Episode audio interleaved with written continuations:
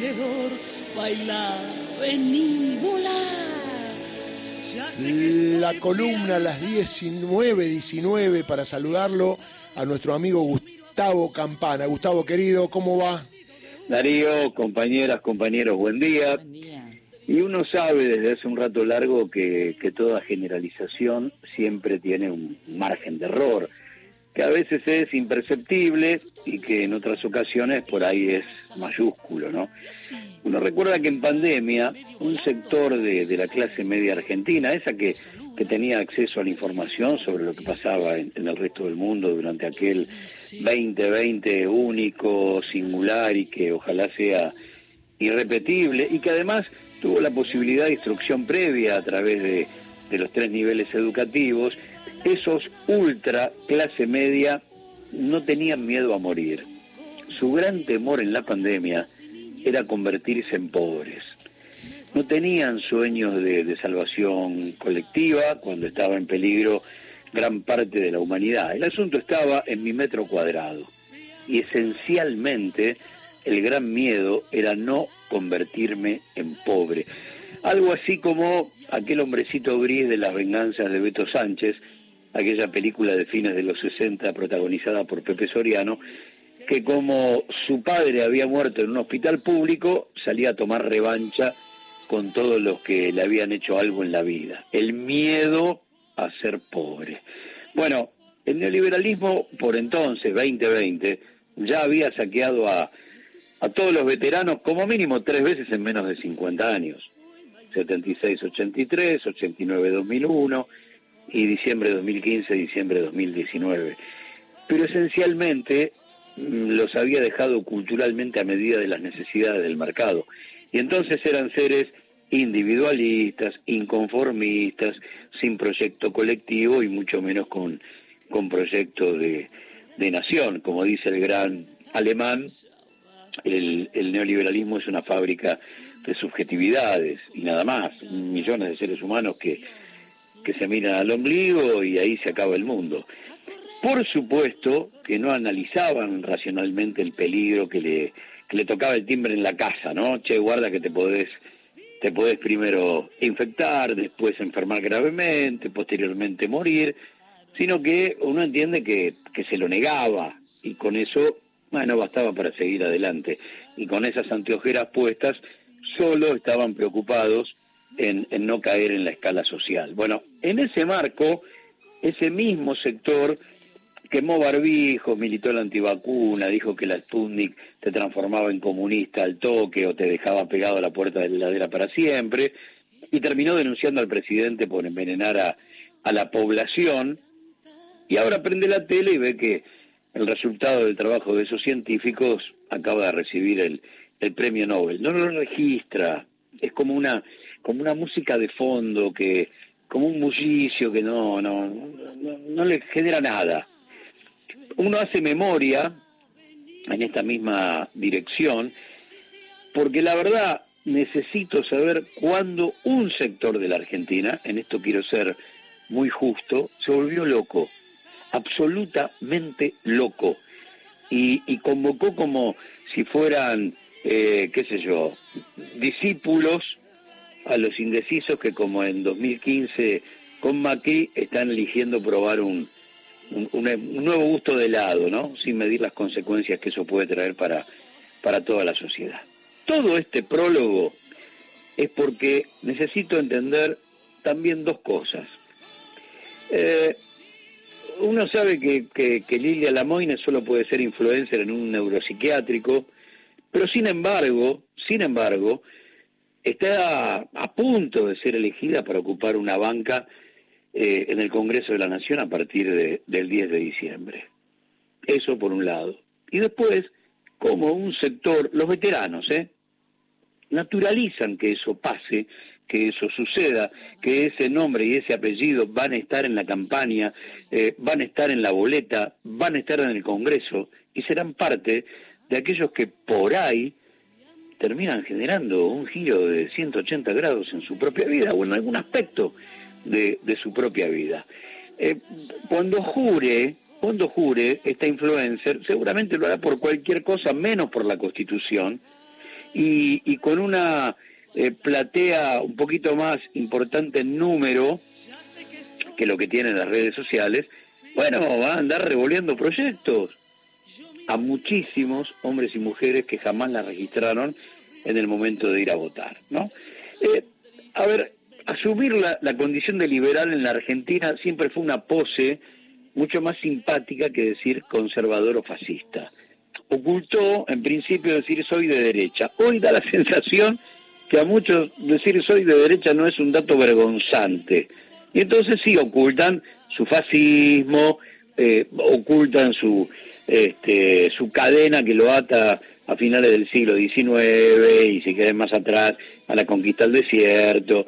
Y entonces, desde Alzogaray, desde Don Álvaro hasta el presente, pasando por un montón, ¿eh? por Martínez de O, por Guillermo Walter Klein, por Neustadt, por Grandona, por Menem, por Caballo, por López Murphy, por María Julia, por Adelina, por Melconian, por Carrió, por Macri, por Larreta, por Laura Alonso, por el Messi de las finanzas, por Bullrich, por Milman, por Fernando Iglesias, por Píparo, por De Angelis o la campera amarilla de Olmedo, resulta que los liberales y sus socios directos o indirectos conforman una experiencia de interna política que transforma al tan castigado movimentismo del peronismo en una raya más de la cebra, pero en una rayita, ¿eh? En una rayita que hay que buscarla. El problema es que la interna del campo nacional y popular, estos tipos la tramitan en cadena nacional, y hasta ahora fueron ocultando gran parte de la suya, pero son una fauna muy compleja de, de entender. Y en esa fauna cayó la, la influencer. Yo lo que planteo es, por lo menos en lo personal, no voy a analizar simplemente porque, porque creo que no merece un segundo de nosotros ese proyecto que habla de, de la posibilidad de renunciar a la paternidad, porque la oportunista política que apareció ante el gran público armando instructivos sobre cómo insultar a, a Ofelia Fernández, la verdad que nos vuelve a ofender, pero ahora como seres humanos. ¿eh? esta, esta no es una discusión política. Esta es una discusión que tiene que ver con la condición humana, excede a lo político y está muy bien que así sea, porque primero, primero, nuestra condición humana nos define y después, después, somos carpinteros, periodistas, políticos, abogados, qué sé yo, lo que sea. Y encima del estilo marra, mi mamá me contó que Paca Paca dice que los españoles son malos, apareció la, la maquilladora de Miley diciendo que su abuela enfermera vino con aquello de los forros pinchados y, la promesa incumplida de mucha mujer de la pastilla anticonceptiva. Bueno, esta misma sociedad que se volvió, pero de la noche a la mañana, ¿eh? Darío, compañeras, compañeros, oyentes, se volvió tan amplia, tan amplia, para entender, para comprender, para transformarse en una especie de, acompañante terapéutico de un ejército de loquitos, se entrega sin pedir nada y se postula para que hagan con ella el experimento que se les cante. La verdad, yo siempre lo vi girar a la derecha, siempre los vi conservadores, pero no por, no, por fascistas, no, eh, custodio mi propiedad, eh, no sea cosa que, entonces siempre fueron conservadores. Pero verlos ahora, insisto con el término, como acompañantes terapéuticos de un ejército de loquitos, venga por acá, siéntese, le doy la pastilla, no se preocupe, y los votan para que de alguna manera rijan no su destino, el destino de sus hijos y sus nietos, preocupa, porque el futuro de, ese sector de esta sociedad, cuando baje la espuma mediática libertaria, eh, ahí vamos a tener que estar charlando sobre, sobre el futuro, ¿eh? y no solamente en el Congreso de la Nación, vamos a estar hablando del futuro en la mesa familiar, en el laburo, en la cola de la verdulería. Es complejo el asunto, se vislumbraba en la pandemia, por eso puse como punto de partida ese momento que generó una suerte de terraplanistas todoterreno. No sé de lo que están hablando, pero son terraplanistas en lo que pinte, en lo que sea, desarmando eh, conceptos científicamente comprobados hace siglos, solo porque un tipo por televisión o a través de las redes me dijo lo contrario. No obstante, hay algo que es inalterable y es seguir custodiando su propiedad privada. Ahí es donde recuperan gran parte del pensamiento crítico que alguien les apagó, ¿no? Se enchufaron eso que eh, no me gusta plantear como sentido común, porque siempre es de derecha, pero que bien vale porque nos da una mano para saber de qué, de qué estamos hablando. Pero la verdad, el hecho de naturalizar a esta mediática, a esta influencer, o naturalizar que un candidato a presidente recibe órdenes de un perro muerto en sesiones de espiritismo comandadas por su hermana, eh, la verdad, está a tiro de, de, romperlos en mil pedazos ellos mismos y ellos creen que no son parte de la destrucción. No estoy hablando de los pibes, no responsabilizo a los que no tienen nada que perder y están enojados con la política, sino que estoy hablando de los que abandonaron la manada teniendo la responsabilidad de custodiarla apenas con un poquito de experiencia. No les estoy pidiendo grandes definiciones políticas, solamente instrucciones para poder sobrevivir ante enemigos conocidos, que sería algo así como, che, no se cruza con la luz roja, no meta los dedos en el enchufe. Con eso alcanza y sobra, sobra. Es más, estoy convencido que alcanzó con eso durante mucho tiempo, pero resulta que esos mismos tipos ahora están dispuestos a hacer algo así como el ratón del laboratorio más perverso de nuestra historia democrática. Y están, no sé si están felices, pero hay como un signo medio como de, de felicidad. Mira lo que voy a hacer. Voy a romperlo todo, insisto, como si ellos no vivieran acá. Es un sector en peligro de extinción que no sabe que su suicidio eh, tiene reservada una bala para millones de seres humanos que solamente, solamente sueñan con volver a la felicidad, pero por el mismo camino de siempre, por el que fue seguro, por el que pudieron andar sin problemas, por aquel que en algún momento dibujó una sonrisa en el alma de aquellos que tenían derechos de estreno, derechos que no les estaba permitido soñar, y sin embargo, vaya uno a saber por qué, y en eso tarea para el hogar, ¿eh? para ustedes, para mí, para todos, en algún momento hay que, hay que sentarse y, evaluarlo. Eh, hay un sector en peligro de extinción, que no solamente no lo está advirtiendo, sino que lo está auspiciando, lo está bancando.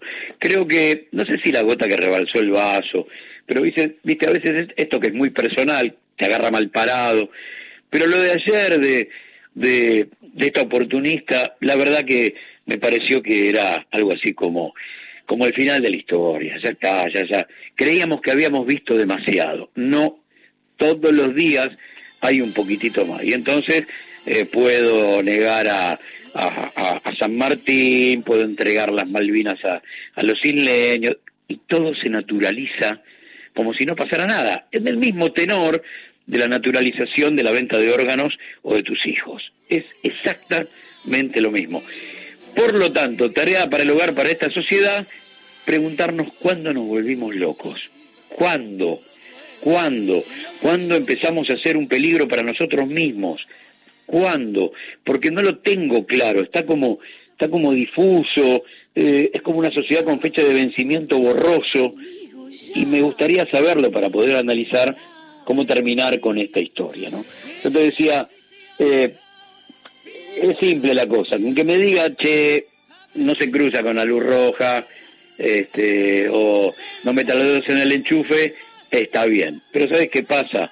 Darío, compañeras, compañeros, oyentes, lo que pasa es que estos tipos todavía están absolutamente convencidos que cuando como sandía no puedo tomar un vaso de vino tinto. Un abrazo.